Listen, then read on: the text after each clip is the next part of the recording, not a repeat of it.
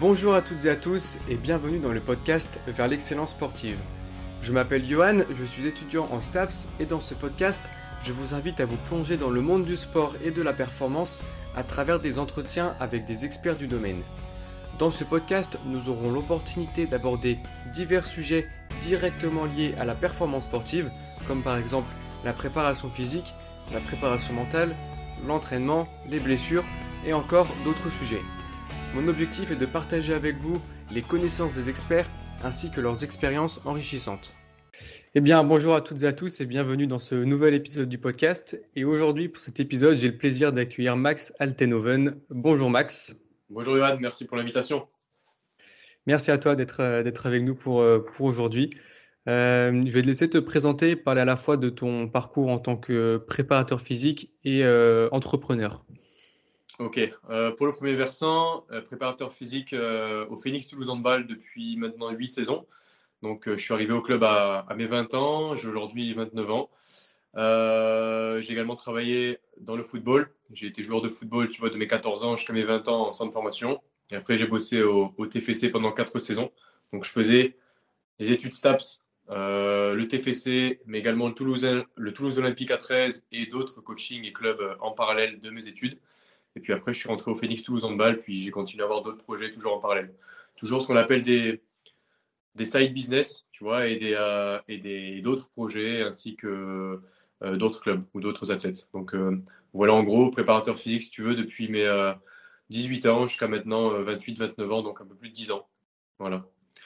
pour le versant entrepreneur, je ne vais pas dire que c'est inné, pas du tout. Et tu sais, essayer de faire des, des, trucs un peu comme dire ouais, je vendais des cartes Pokémon à l'école, tout ça. Mais euh, moi, là-bas, je suis issu d'une famille d'entrepreneurs. Donc, euh, je pense que ça m'a un petit peu facilité la chose dans l'ADN, dans les valeurs et dans les, euh, dans les codes.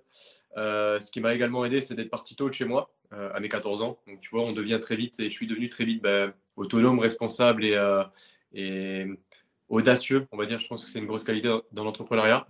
Et aujourd'hui, à 29 ans, j'ai deux entreprises, dont No Minutes, euh, bah, que tu vois juste derrière euh, ce qu'on a échangé tout à l'heure un petit peu. Euh, nos minutes qui a trois ans. Et puis voilà, c'est un quotidien d'entrepreneur et un quotidien de préparateur physique ou d'athlète. Et où il y a d'énormes similitudes, similitudes pardon, et ressemblances et synergies. Donc voilà, tout est lié. Du coup, pourquoi avoir démarré l'entrepreneuriat alors que tu étais déjà à la fois préparateur physique C'était, il y avait un choix particulier pour démarrer du coup tes entreprises ou pas spécialement? Ben, Si tu veux, ça a commencé euh, déjà avec mes coachings euh, quand j'avais 17, 18, 19 ans. Ben, j'avais dû créer ma micro-entreprise à l'époque. Euh, donc c'est parti de là. Ensuite, c'est parti du fait que on avait créé No Minutes Seminary. À la base, No Minutes, c'était une entreprise de séminaires. On faisait différents séminaires et on faisait venir différents intervenants dans la préparation physique, la nutrition, le leadership, tout ça. On a fait une trentaine d'événements entre 2014 euh, et 2018, euh, regroupant plus de 2500 personnes en France, en Suisse, en Belgique. Euh, et après, No Minutes Seminary, c'est devenu No Minutes tout seul. Et là où la plateforme est née avec bah, le podcast, les formations en ligne et, toujours les séminaires, tu vois. Donc c'est venu, je pense, naturellement de par l'environnement et mes expériences de vie et puis mon, mode de vie, on va dire. Est-ce que tu pourrais expliquer en quelques mots, du coup, ce qu'est No Minutes? Euh, ouais, si tu veux, avec plaisir. Euh, nos minutes aujourd'hui, donc on a trois ans comme euh, j'ai dit tout à l'heure. c'est la première plateforme de contenu professionnel. Donc quand je dis contenu professionnel, c'est-à-dire que ça concerne ben, formation en ligne, podcast et séminaires pour la croissance personnelle. Et quand je dis croissance personnelle, en fait, ça regroupe des thématiques de sport et performance physique, diététique santé et entrepreneuriat leadership. donc en gros, c'est pour but, comme notre slogan le veut, de devenir cette première plateforme-là en francophonie de contenu pro pour la croissance personnelle, avec un maximum de, de qualité, euh, de connaissances, de compétences, et où notre slogan et notre signature sont euh, grandis chaque jour. Voilà. Ouais, c'est vrai que la plateforme, elle est, euh, elle est bien faite parce que du coup, elle te propose les, bah, par exemple des podcasts en fonction des thématiques que tu veux écouter. Bah, ça va te proposer des, des podcasteurs ou des invités justement qui sont intervenus sur les podcasts. Et donc, du coup, finalement, c'est vachement ciblé pour, pour ce que les gens veulent, veulent écouter. quoi. Ouais, exact, c'est bien. tu es bien renseigné, c'est cool. Euh, exactement, c'est à, à la fois des thématiques, si tu veux, de niche, mais vu qu'on a trois grosses thématiques, comme j'ai énoncé juste avant, mais dans ces thématiques-là, il y a huit catégories à chaque fois. au final, c'est une plateforme de niche à la fois, mais qui touche énormément de monde parce qu'aujourd'hui, on voit que toutes les thématiques qu'on propose, c'est ce que les gens consomment ou euh, intéressent sur YouTube, Instagram, TikTok et tu vois les différentes plateformes. Donc, euh, on est une plateforme de niche, mais au final, pas tant. Et si on arrive à, casser, on va dire, le, plafond de verre et encore plus s'élargir, ben, ce, sera, ce sera parfait. quoi. Et hum, est-ce que tu as rencontré des, des, difficultés quand tu l'as mise en place par rapport à d'autres plateformes euh, qui, sont, euh, qui sont déjà très, très bien placées dans le marché? Bah, Typiquement euh, Spotify, Deezer, tout ça. Est-ce qu'il y a des difficultés par rapport à, à cette concurrence, entre guillemets, même si ton domaine il est un peu plus spécifique?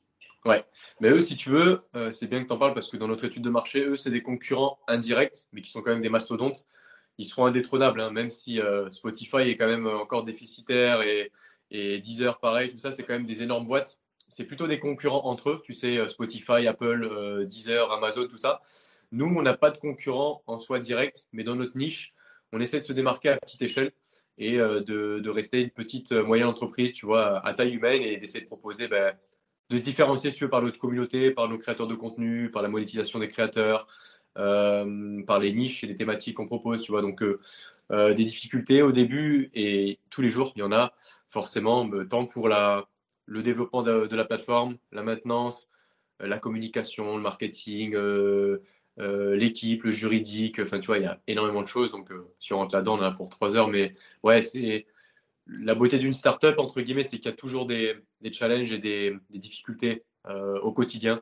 Et beaucoup plus que quand on est en micro-entreprise, parce que forcément, quand tu es en société, ben, tu as des investisseurs, tu as des actionnaires, euh, tu lèves des fonds, euh, il y a du chiffre d'affaires qui rentre, il y a des impôts, il y a des structures juridiques euh, où tout doit être carré, la gestion d'entreprise. Donc, c'est un peu plus poussé, on va dire. du coup, j'imagine que quand il y a des, des, problèmes, tout ça, tu les gères pas tout seul, il y a toute une équipe. Vous êtes combien au sein, de, cette équipe? Alors, on est quasiment 100% freelance aujourd'hui avec euh, tous nos collaborateurs. Et on a toujours été depuis maintenant plus de deux ans entre 10 et 15 euh, collaborateurs et freelance dans l'équipe. Donc, euh, ça va des développeurs, des responsables UI UX, c'est-à-dire pour le, le design, si tu veux, de, la plateforme, du site et, de l'application mobile. On a responsable commercial, marketing, community manager, avocat, comptable, tout ça, donc même DAF. Donc, ouais, c'est c'est un choix de fait que tout le monde soit en remote, c'est-à-dire en télétravail ou alors euh, en freelance, tu vois, en prestataire de service. Mais ça marche très bien, entre guillemets, pour des, petites entreprises comme nous, des startups euh, qui sont euh, digitales, numérisées et, et, sur, sur, sur, téléphone mobile ou ordinateur. Ok, super intéressant. du coup, ce, ce, podcast, du coup, il sera disponible sur nos minutes. Peut-être qu'il y en a d'ailleurs qui l'écoutent sur nos minutes, ce qui serait, ce serait pas mal. Euh, également. Comment? On pourra partager et essayer de te mettre en avant, c'est sûr, parce que pour l'instant, c'est d'autres qui sont euh, mis en avant et c'est vrai que toi, tu n'as pas encore eu euh, l'opportunité parce que tu viens juste d'arriver, mais ça va, ça va bientôt se faire. Ouais, ouais, j'étais. ça fait pas trop de temps que je suis dessus, mais ouais, ça peut pousser un peu, c'est cool. Donc, du coup, voilà, il y a nos minutes et il y a aussi Gentlemate, Gentlemate, je sais pas comment on prononce, qui est ta deuxième entreprise, Gentlemate. Euh, est-ce que tu pourrais en parler un peu, expliquer euh, ce que ce que c'est et hum, les objectifs de cette entreprise? Gentlemate, c'est pas du tout mon entreprise. Hein. Gentlemate, ah, pardon. Non, non. explique. Ah, Gentlemate, c'est l'entreprise de Squeezie, de Gotaga et de Brock, euh, que tu connais, qui sont les, des gros youtubeurs, qui sont des, des personnalités, on va dire, du, personnage, du, paysage francophone sur, sur YouTube notamment, qui sont également entrepreneurs. Et Gentlemate, c'est eux qui ont créé ça il y a, il y a bientôt un an. Et ils ont recruté euh, différents profils pour compléter leur pôle performance et s'occuper du coup de tous leurs athlètes euh, dans les équipes de Fortnite, de Rocket League, Valorant, euh, TFT, LOL, etc. Et donc je fais partie de, ce staff-là en tant que préparateur physique. Mais non, si c'était ma boîte, ce serait, ce serait, ce serait trop, trop beau. Quoi. Mais non, c'est pas du tout la mienne. C'est vraiment une, une vocation de Brock, de, de Gotha et de Squeeze de, de faire cette entreprise-là et de la mener à bien. Ok, oui, c'est un, bah, un, truc que, j'avais déjà entendu de nom, mais je connaissais pas dans, dans les détails. Et du coup, tu travailles en tant que préparateur physique pour, euh, pour des joueurs de jeux vidéo, du coup? Ouais, tous les athlètes e-sport, exactement, des différentes équipes. Donc là, à peu près, dans les différentes équipes, il y a euh, une vingtaine d'athlètes, donc euh, plus tout le staff. Donc on a à peu près une trentaine d'intervenants dans cette, dans cette entreprise-là, ouais. Ok, bah, du coup c'est marrant, tu es le deuxième intervenant sur le podcast qui me parle du e-sport. J'avais reçu euh, Julien Mazuri, là, qui, euh, qui est également préparateur physique et qui était intervenu qui m'avait dit que c'était super intéressant parce que c'est une autre dimension, mais il y a quand même pas mal de, choses à faire. Exactement. Donc, euh, donc c'est vachement intéressant. J'aimerais revenir rapidement sur ton, ton, parcours de préparateur physique, notamment les études. Est-ce que tu pourrais parler un peu des, des études que tu as fait, licence, master, dans quelle ville, et, et si tu as effectué des, des stages pendant ces, cette formation? Ouais, euh, bonne question que tu poses. Euh, sur ça, ouais, j'ai fait cursus classique, euh, licence et master à Toulouse, à l'université Paul Sabatier. Et pendant que j'étais en licence en master, ben, comme on l'a évoqué au début du podcast, je travaillais déjà ben, avec des coachings, des athlètes et des clubs. Et en plus de ça, j'ai pris parti parce que le, cursus universitaire ne me plaisait pas, on va dire, du moins des contenus, des intervenants, de partir largement à l'étranger, euh, de manière répétée, en Australie, Nouvelle-Zélande, Canada, Pologne, États-Unis, tout ça, pour échanger avec des, des, coachs, des entraîneurs, des préparateurs physiques, tu vois, et euh, améliorer, développer ma, ma, caisse à outils et ma vision des choses et, ouvrir mon esprit plutôt que de rester euh, cantonné à un, système éducatif francophone ou très académique, tu vois, dans les, dans les universités. Donc, ça m'a euh, ça m'a bien aidé largement, mais ça m'a aussi coûté un peu des quelques soucis avec, euh, avec la fac, mais euh, voilà, sinon cursus classique. Ok, et tu as fait ton parcours à l'étranger après le master ou tu as commencé, c'est quand que tu t'es arrêté à peu près? Tout pendant, en fait, de la licence 2, c'était quoi? C'était 2014, je crois, un truc comme ça. À partir de là, jusqu'à 2018-2019, je faisais un ou deux voyages par an, si tu veux, où je partais ben, dès qu'il y avait peu cours ou dès que c'était possible ou dès qu'il y avait des, moments off ou quoi, je m'absentais deux, trois, quatre semaines, un mois, un mois et demi pour partir à l'étranger euh, pour pouvoir échanger avec des coachs, des clubs, des structures. Euh, et après, du coup, forcément, ça a des incidences sur la fac où des fois, tu es défaillant sur certaines matières. Mais moi, j'étais seulement focus. Mon objectif, c'était toujours euh, major de promo dans les filières entraînement sportif, préparation physique, tout ça. J'ai fait le choix de mettre de côté, on va dire, certaines matières aux dépens de, certaines euh, et ça a payé, ça a porté ses fruits parce que j'étais défaillante dans certaines, donc du coup, je devais passer au rattrapage certaines matières.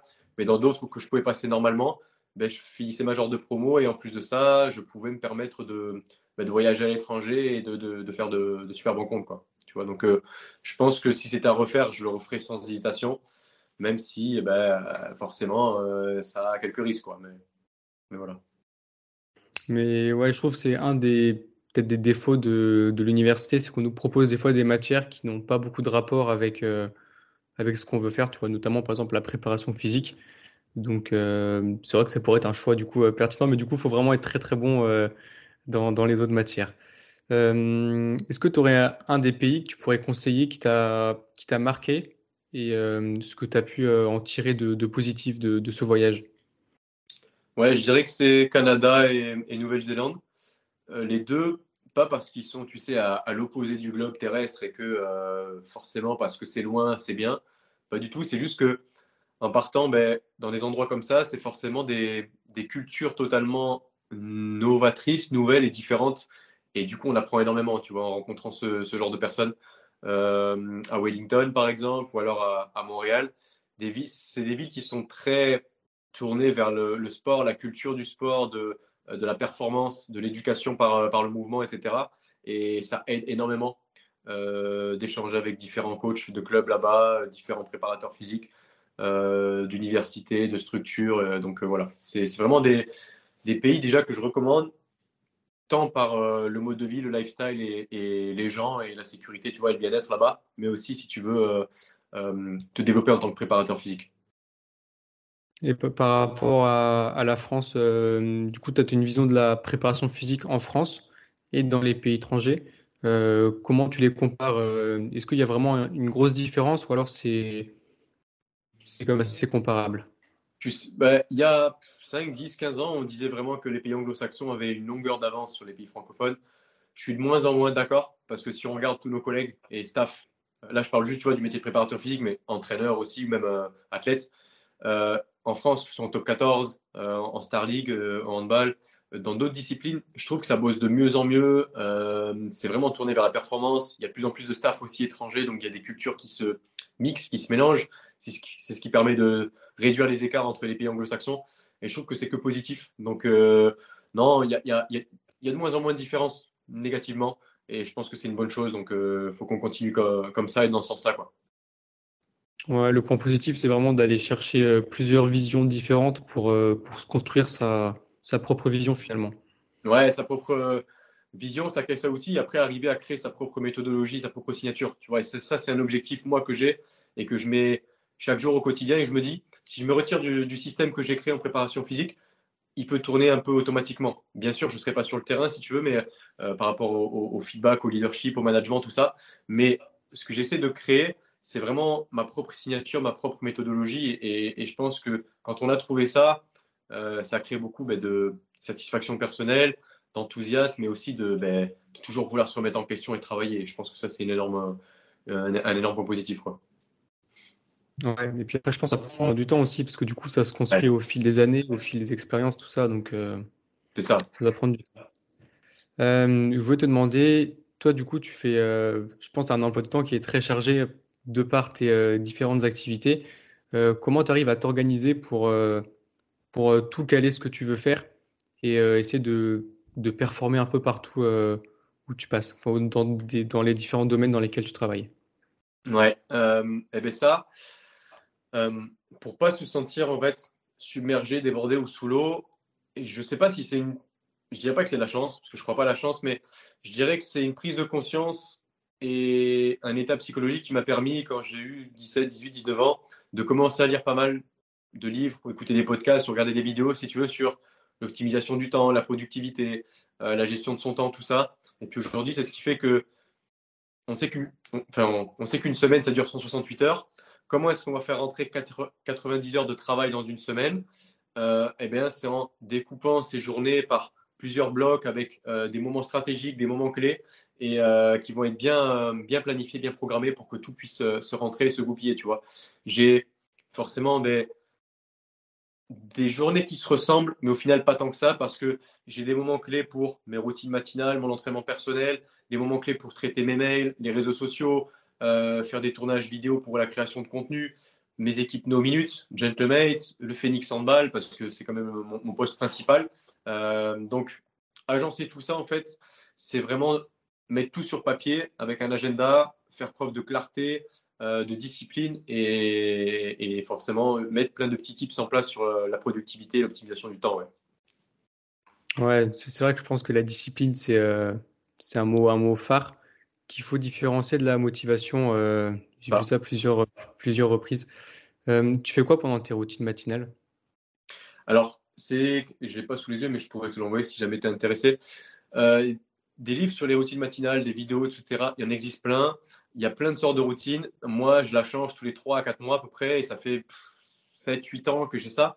Euh, si j'ai le temps, c'est-à-dire que si j'ai 3 quarts d'heure, une heure devant moi, en me levant très tôt, par exemple de 6h à 7h du matin, je la fais.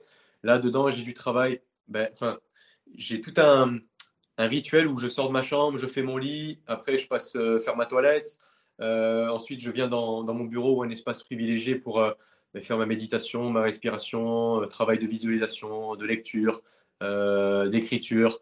Euh, après, je vais faire mon sport et puis mon petit déj et douche froide. Tu vois, il y, a tout un truc. Mais après, c'est sûr que des fois, si j'ai que 10 minutes, 15 minutes ou quoi, je peux l'adapter et ne faire que les choses vraiment essentielles et, clés pour moi. J'ai aussi un tracker, si tu veux, un, tracker, un, gros fichier Excel que je me suis fait où j'ai 25 items. C'est ce qui définit une routine matinale. Et quand je la remplis, ben, c'est vert. Quand, quand, quand, je le fais pas, c'est rouge. Et puis après, ça me calcule mes pourcentages et, ma, et ma, mon assiduité, on va dire, sur, sur mes routines matinales au fil du temps. Ouais, du coup, tu, tu l'adaptes en fonction du, du temps que tu as devant toi. Quoi. Exactement, ouais, pas le choix. Et euh, est-ce qu'il y a des moments où pas envie de le faire. Il y a des moments où tu es, où es fatigué et tu as, par exemple, ouais, pas envie de le faire ou tu as envie de faire des pauses et tu, continues quand même ou alors tu t'accordes des, des, pauses à, à, certains moments? Euh, Je me suis accordé une longue pause là-dessus, plus de six mois, euh, où je n'en faisais quasiment plus parce que euh, j'étais vraiment débordé par des urgences juridiques, financières, levée de fonds, rentrée d'associés, bref, avec différents projets. J'étais sur une nouvelle relation amoureuse aussi. il y avait plusieurs facteurs qui ont fait que j'ai préféré plutôt dormir jusqu'à 6h30, 7h le matin, passer du temps avec ma conjointe un peu plus le soir et le matin, me focus direct dès que je sors du lit, tu vois, sur ce que j'ai à faire, c'est-à-dire m'habiller, faire ma toilette et partir.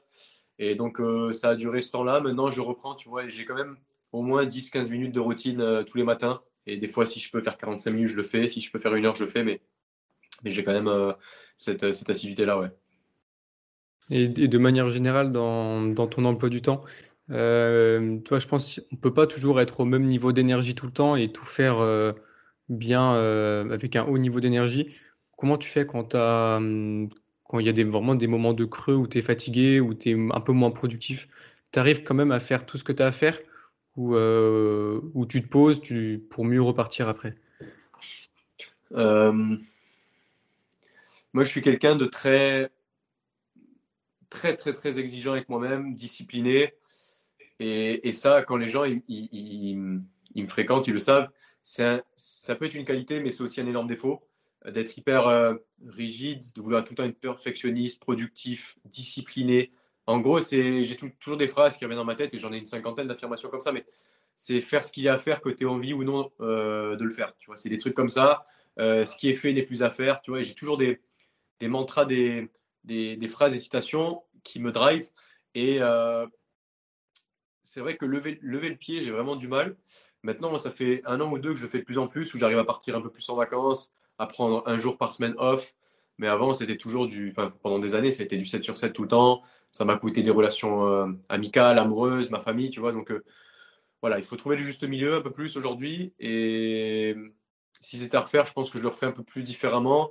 Mais je suis quelqu'un qui fonctionne beaucoup à, à l'hormone, c'est-à-dire euh, à l'adrénaline, tu vois, à la dopamine. Et ma fatigue, je la ressens pas forcément durant la journée, quoi.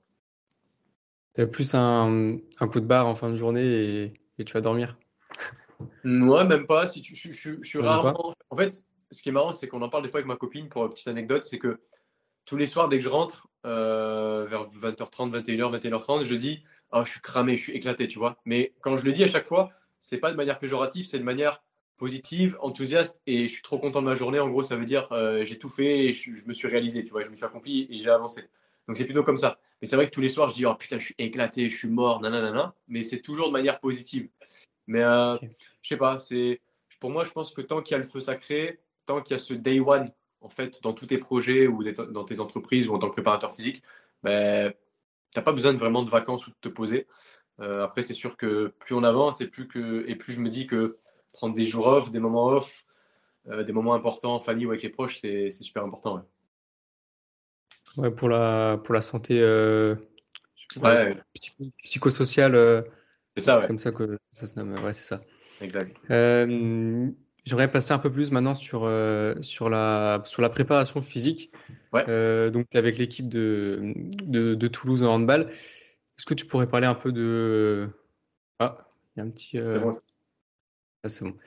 Est-ce que tu pourrais les euh, parler un peu de le nombre de séances que tu as par semaine, le nombre de joueurs que tu as, euh, comment tu t'organises un peu avec euh, cette équipe? C'est très vague, très, très vaste, pardon. ouais, comme ça, tu as, le choix de la réponse. Ouais, ça. on a, pour que tu contextualises et ceux qui vont nous écouter également, donc le Phoenix Toulouse Handball, c'est un club de Star League, de Division 1 de handball français depuis sa création. Nous, on est plus ou moins le même staff depuis 6, 7, 8 saisons. On a juste Philippe Gardan, euh, le manager, qui a, qui a changé, qui était au PSG, puis qui est venu chez nous, euh, puis qui est maintenant à Aix-en-Provence. Mais sinon, c'est quasiment resté plus ou moins le même staff. Euh, au niveau des joueurs, on a en général entre 15 et 18 pros. Et les jeunes, sur le centre de formation, il y a toujours entre 12 et 15 jeunes, si tu veux. Donc, grosso modo, tu as un groupe de 30-33 joueurs. comment est-ce qu'on s'organise au niveau des semaines? Ça varie énormément. Ça varie si on fait la Coupe d'Europe ou pas. Ça varie si on a un match tous les 3 jours ou un match tous les 7 jours ou un match tous les 8 jours. Ça dépend. Euh, on a ce qu'on appelle des turnarounds, c'est-à-dire qu'on a des charges d'entraînement définies selon si on joue tous les 3 jours, tous les 6 jours, tous les 7 jours, etc. etc. Euh, en général, on a un nombre d'événements, c'est-à-dire un nombre d'entraînements par semaine qui est toujours entre 7 et 9, matchs compris. Euh, il y a souvent des jours où on double, c'est-à-dire qu'on fait préparation physique et handball. Euh, voilà en gros. Si tu as d'autres questions, n'hésite pas. Ouais, ouais, bah, j'en ai préparé quelques-unes. Mais là, c'était pour contextualiser de manière générale. du coup, il doit y avoir beaucoup de compétitions. C'est un sport co, donc chaque semaine, j'imagine. Euh, est-ce que tu arrives à faire des phases de développement des qualités physiques ou alors tu es plus sur, euh, sur du maintien ou de la récup quand les, quand les matchs euh, s'enchaînent ouais, c'est Ça dépend du moment de la maison. Ouais, bon, déjà pour nos, nos jeunes, euh, de formation, eux, ils sont toute l'année dans le développement, tu vois. Le résultat, entre guillemets, performance importe, oui, parce qu'ils sont quand même en, en N1, c'est la troisième division, mais il n'importe pas tant que ça parce que leur développement en balistique, humain, physique, psychologique et tout ça, il est, il est plus important. Pour les pros, c'est autre chose. Euh, ça dépend parce que je fonctionne par profil, donc par profil de joueur, par qualité physique et par profil avec les tests qu'on fait, par poste, euh, et, également des groupes à l'intérieur des groupes. C'est-à-dire quoi? C'est-à-dire qu'il y a un groupe qui s'appelle euh, euh To Perform, enfin non, To Builder, To Perform et, et To Retweet. En gros, c'est qu'on a un groupe de jeunes professionnels qui sont aptes à encaisser une charge d'entraînement plus grande, donc à être dans le développement athlétique. C'est des groupes to, euh, build, build athlètes, quoi, builder athlètes. On a un groupe qui est tout perform. C'est les groupes, c'est les mecs qui sont en général âgés entre 24 ans et 28 ans, 29 ans, tu vois, qui sont dans le, dans le top de leur forme. Il n'y a pas beaucoup de bobos, ils sont très sollicités. Et là, on est euh, dans le groupe performance, donc on n'est pas dans le développement pur et dur, on est plutôt dans l'optimal, dans l'optimal pardon, et dans le maintien. Et après, il y a le groupe Retreats, où il y a 2, 3, 4 joueurs qui sont euh, des joueurs qui ont 33, 34, 35, 36 ans, qui là, ben, en fait, on va euh, les mettre en mode retraité, si tu veux, pré-retraite, où là, on va plutôt faire de la gestion, tu vois, soigner les petits bobos, faire de la gestion. Il y a quand même du développement, il y a quand même des mecs qui poussent, mais, euh, ou qui s'y filent, mais ce n'est pas, c'est pas aussi intense que certains, certains jeunes joueurs du groupe Builder ou du groupe Perform donc c'est une première étape euh, d'individualisation par rapport aux, besoins des, joueurs. Est-ce que euh, par rapport au nombre de joueurs qu'il y a, tu arrives quand même à individualiser pour chaque joueur et faire un suivi individualisé pour chaque joueur? Oui, c'est ça. Et en fait, en fonction de, ça, après, il y a des séances qui vont être par poste ou par profil du joueur. Ça se peut que des fois, tu aies un, un, un ailier qui se retrouve avec un arrière ou un arrière avec un pivot, tu vois, ou des trucs comme ça.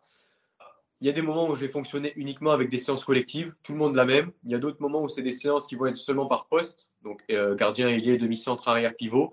Il y a des moments où ça va être des séances vraiment individualisées au profil et avec les trois groupes que je t'ai dit juste avant, euh, to, build, to perform, to retreat. Mais ça, ça dépend vraiment de, de l'avancée de la saison, de l'enchaînement des matchs et du planning et des, des, planifications et des programmations qu'on a fait avec le staff.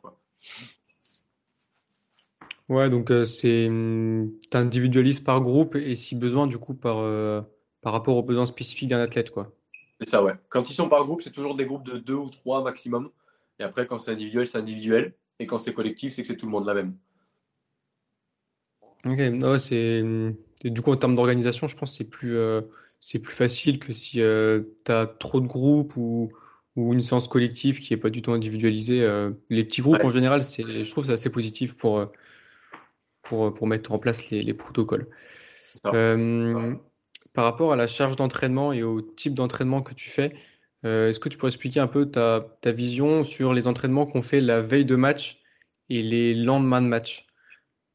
D'un point de vue prépa physique, tu veux dire, ou, ou euh, prépa, prépa, physique, ouais, prépa physique, pour justement soit récupérer, soit éviter la, une fatigue trop, trop importante. Ouais. La veille de match, euh, on est sur ce qu'on appelle, nous, d'un point de vue purement préparation physique, sur le traitement, le réveil et l'activation, même la potentialisation de tous les diamants neuromusculaires. Tout le travail d'agilité, d'explosivité, euh, de vitesse, de pliométrie qui peut se faire, mais avec un très très bon dosage et une très bonne quantification. Le jour de euh, la, à J-1, ça peut se faire. Euh, même le travail de force explosive, c'est-à-dire en, force concentrique. Euh, par exemple, un, demi-squat départ des racks, un soulevé de terre en rack pull, départ du genou, un DOP couché concentrique, tu vois, en amplitude partielle, etc., etc.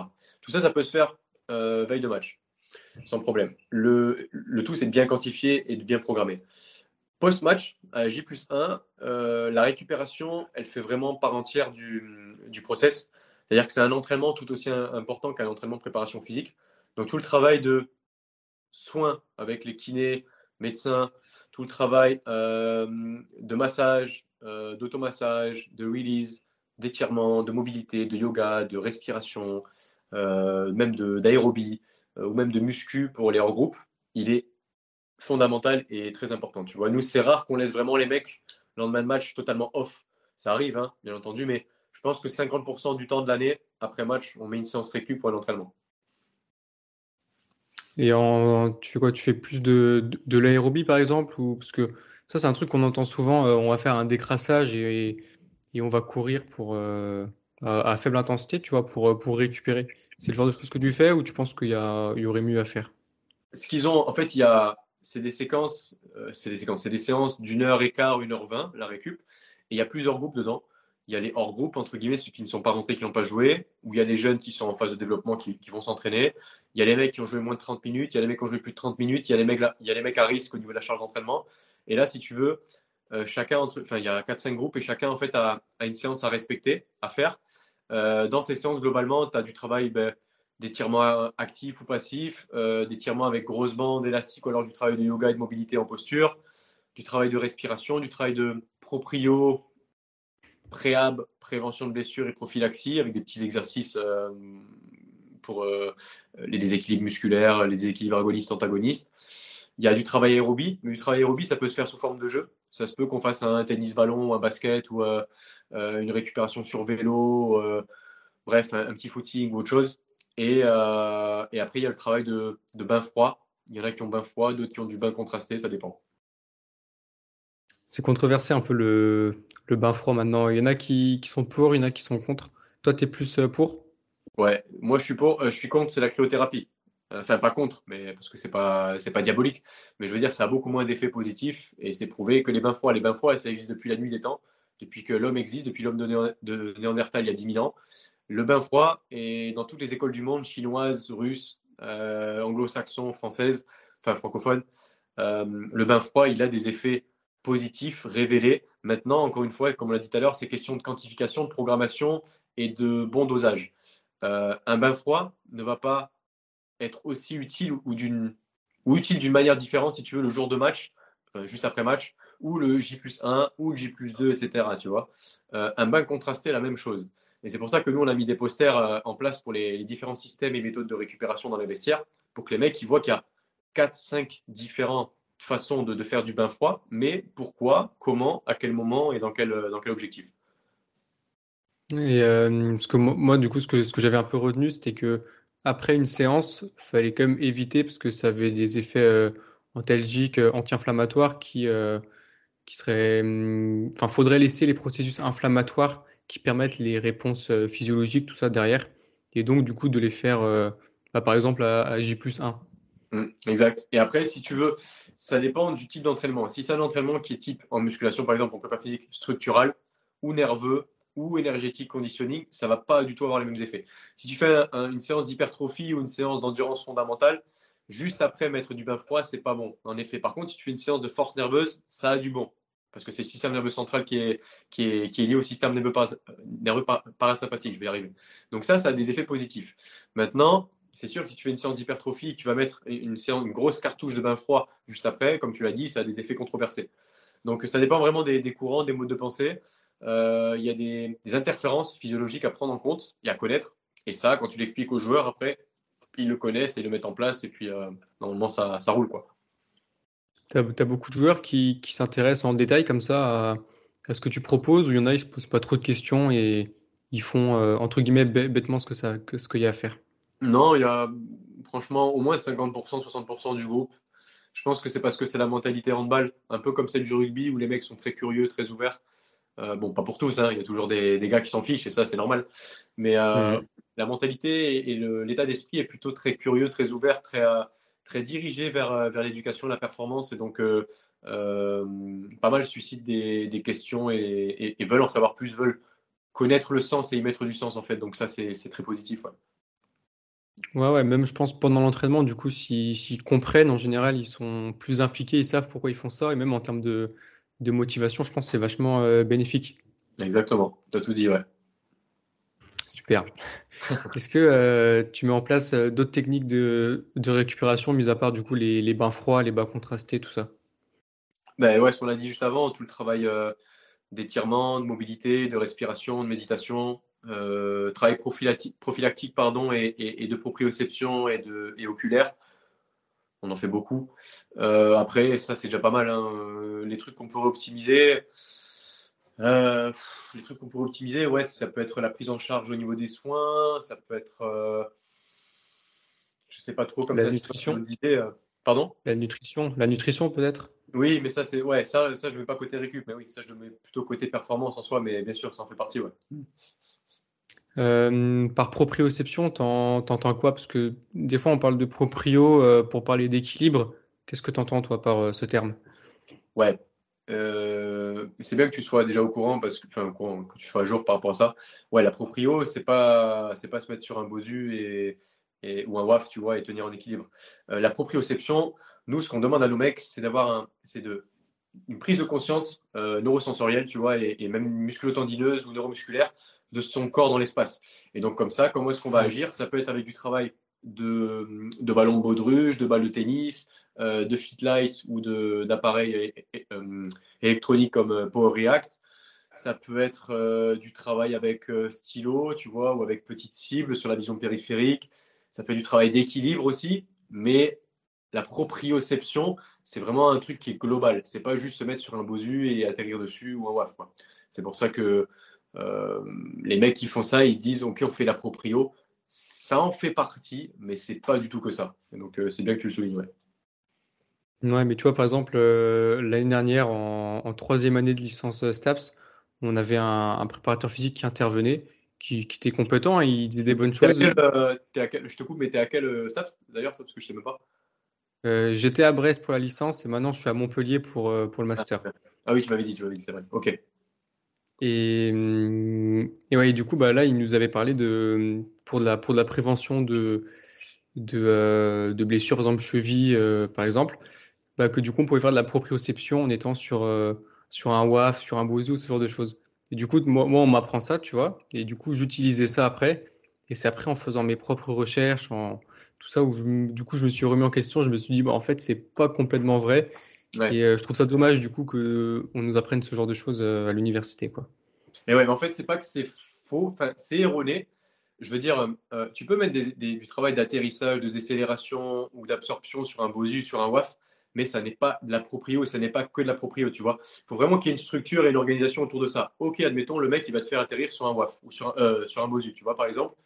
Euh, ok, y a, là, il y a, y a l'exercice, mais quelle méthode tu mets autour, quel complément d'exercice tu mets autour, quel euh, process tu mets autour, tu vois. Est-ce que tu vas juste le faire atterrir sur un Bosu et lui dire, bah, tu fais la prévention de cheville, ou est-ce qu'à côté, tu vas lui faire du travail de renforcement de pied, du travail des muscles mécanorécepteurs du pied, du travail sur la voûte plantaire, incorporer un petit peu de travail sur Bosu, pourquoi pas, du travail vestibulaire, tu vois, c'est vraiment ça euh, la proprio et le travail de euh, prophylactique en soi. Même si pour moi, on est d'accord, et enfin je pense, la meilleure prophylaxie pour moi, c'est le travail de force athlétique, d'altéro, de plio et tout ça.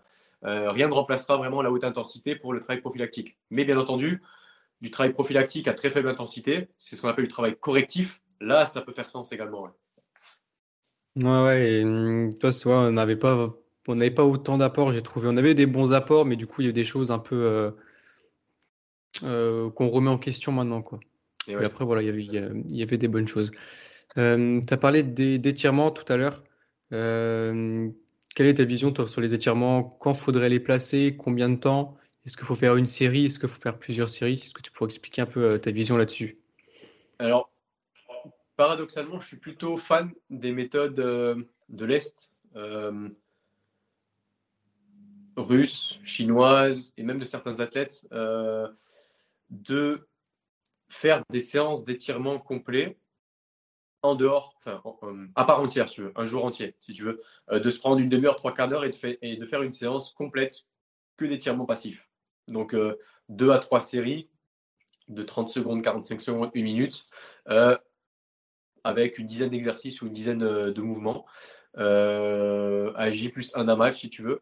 Mais tout ce qui est avant-match ou jour de match, c'est plutôt ce qu'on appelle du travail de, yoga ashtanga, de yoga vinyasa, de mobilité active, de mobilité articulaire, où là, on incite au mouvement, on incite à produire des forces externes, on incite à gagner des, on, incite, pardon, à gagner des amplitudes, tandis que le stretch passif, le stretching et la flexibilité iraient plutôt à J plus 1 ou loin d'un match, si tu veux. Et donc, pour moi, ça, c'est un entraînement pareil à part entière. C'est une qualité physique très très importante et sous-estimée, au même titre que le travail de puissance, au même titre que le travail de, euh, de, vestibulaire et cognitif, au même titre que le, que le travail de force maximale, tu vois. Donc ça, c'est mon avis, je pense. Après, s'il faut, il, il aura divergé dans 2-3 ans, mais pour l'instant, je pense que euh, la flexibilité est aussi importante que le travail de mobilité, est aussi importante que le travail de souplesse. Mais ce n'est pas la même chose. Et du coup, la souplesse, tu l'as fait dans un, dans un objectif euh, ouais, de, Vraiment de souplesse. Et...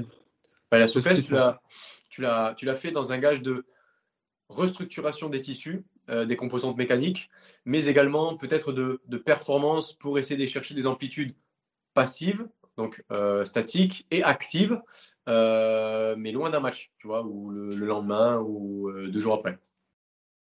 Et pour peut-être pour, pour ceux qui ne savent pas, est-ce que tu peux faire la distinction entre souplesse et mobilité? Ouais, ben, la mobilité, exactement. Tu sais, moi, je fais pas mal de vidéos, par exemple, sur les réseaux sociaux, avec des, ce qu'on appelle des routines d'activation articulaire ou de mobilité articulaire. Mais c'est très différent d'un travail de mobilité active ou de mobilité tout simplement. Et on est quelques-uns maintenant à, en parler. Le travail de mobilité, concrètement, c'est quand tu vas appliquer une force isométrique et donc concentrique dessus sur un angle donné et en essayant de gratter 1, 2, 3 degrés, 1, 2, 3 cm, tu vois, mais tu as toujours une, phase d'étirement agoniste ou de contraction antagoniste ou inversement si tu veux, tandis que dans la souplesse, la souplesse, il y a le mot souple, supple comme supple léopard, où là on est plutôt dans le relâchement à chaque fois et dans un relâchement passif où on va tirer uniquement sur des structures tendineuses passives et chercher des longueurs, euh, des longueurs d'amplitude, tu vois. Et donc euh, la mobilité exerce de la force en voulant gagner de l'amplitude sur des contractions isométriques euh, concentriques. La souplesse, tu es plutôt sur des contractions excentriques prolongées avec une amplitude certaine. Quoi.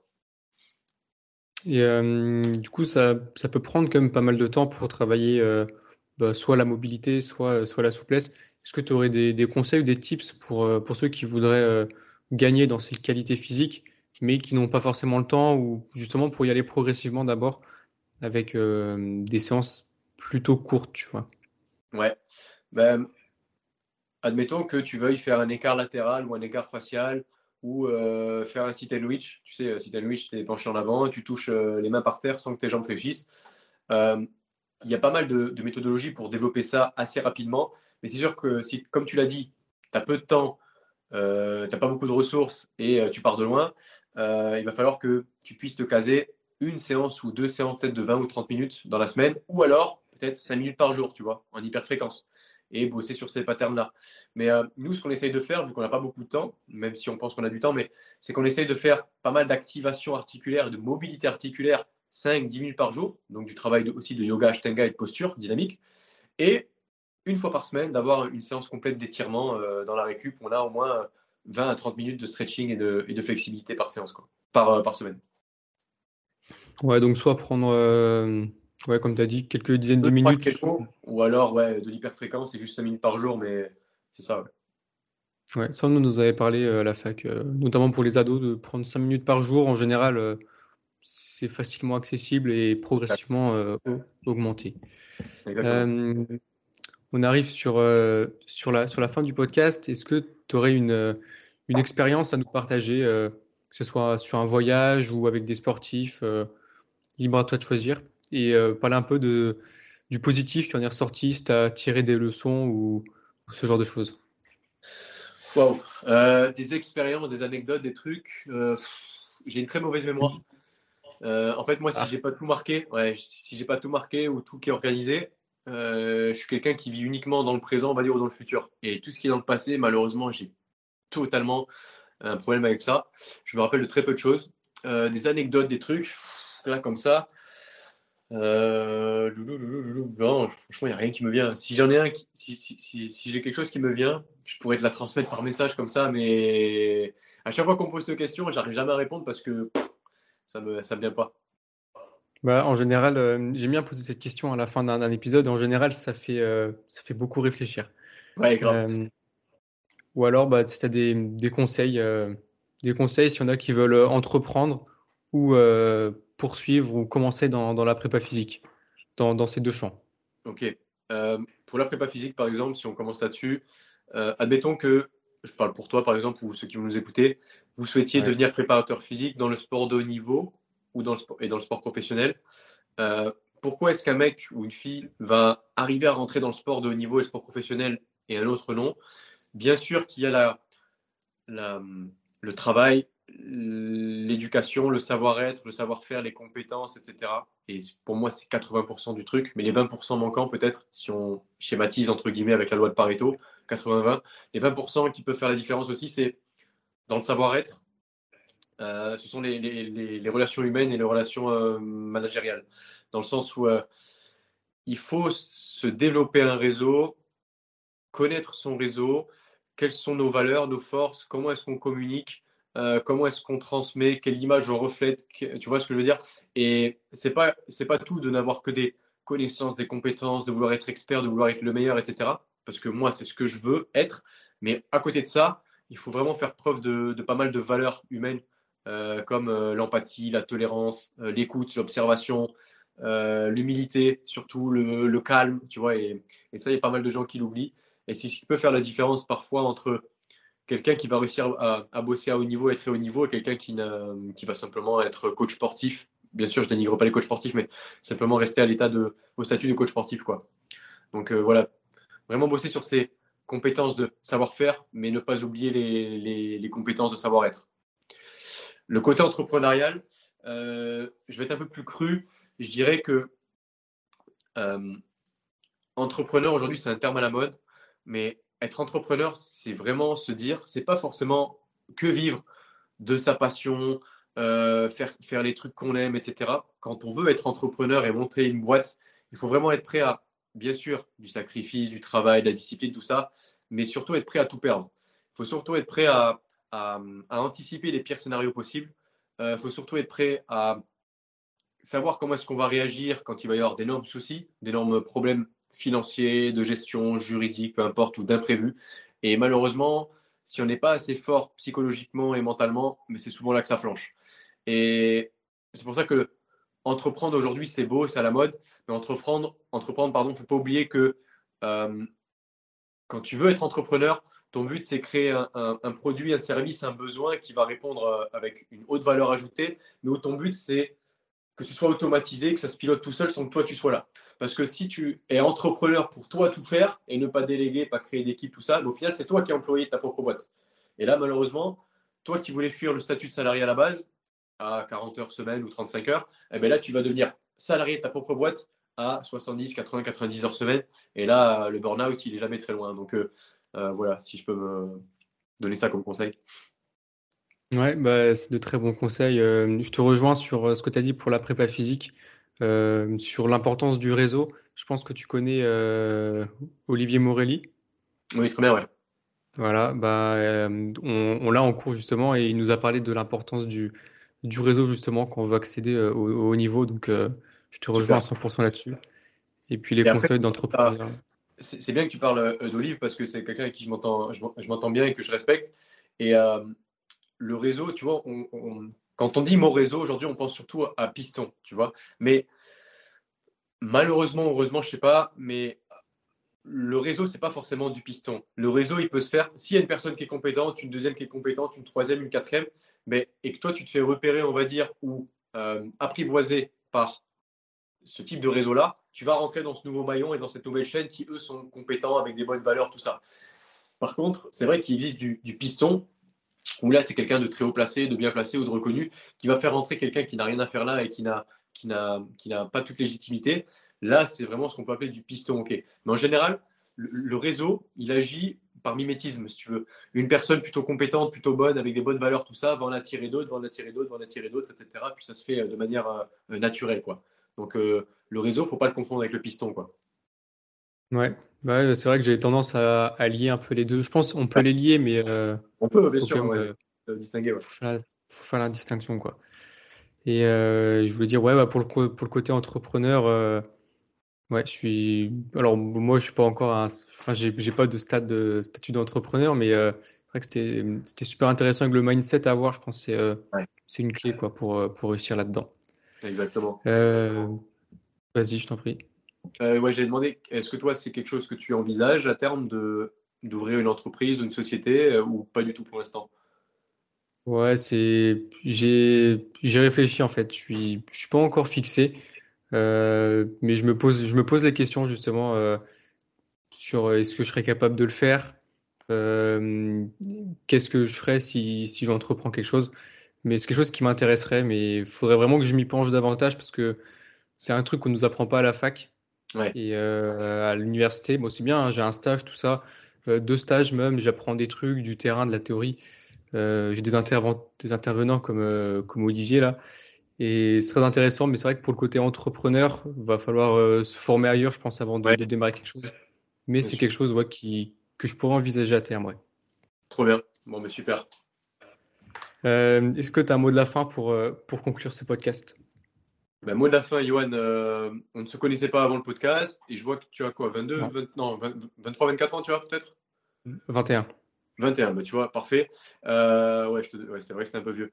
Euh, non, ouais, le, le petit mot de la fin, euh, bravo pour cet éveil et cette curiosité que tu as, parce que c'est hyper important euh, de prendre conscience et d'avoir pris conscience ben, que à 20, 21 ans, tu peux créer ton podcast, tu peux créer tes réseaux sociaux, euh, tu peux créer ton entreprise, tu peux devenir préparateur physique, tu vois. Le tout, c'est vraiment de bosser, on l'a vu ensemble. Mais euh, donc, euh, non, bravo à toi pour, pour les initiatives, du fait d'arriver dans, dans des milieux que tu connais pas, que ce soit l'entraînement, la préparation physique, d'oser demander des interviews, des podcasts, de créer le tien, tu vois, donc c'est top de, de voir des...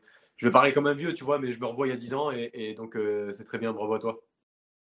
Bah, merci à toi aussi de, d'avoir, d'avoir accepté et d'être ouvert à, à l'échange. C'est pas, c'est pas tout le monde, mais en général, les personnes que je reçois sur le podcast qui sont, euh, qui sont ouverts à l'échange et je trouve que c'est, ça, ça, ça rend bien. Puis en plus, après, c'est, diffusé. Les personnes y prennent, ils ne prennent pas. Ouais, voilà, euh, merci à toi pour ce moment d'échange. avec grand plaisir, Johan, merci.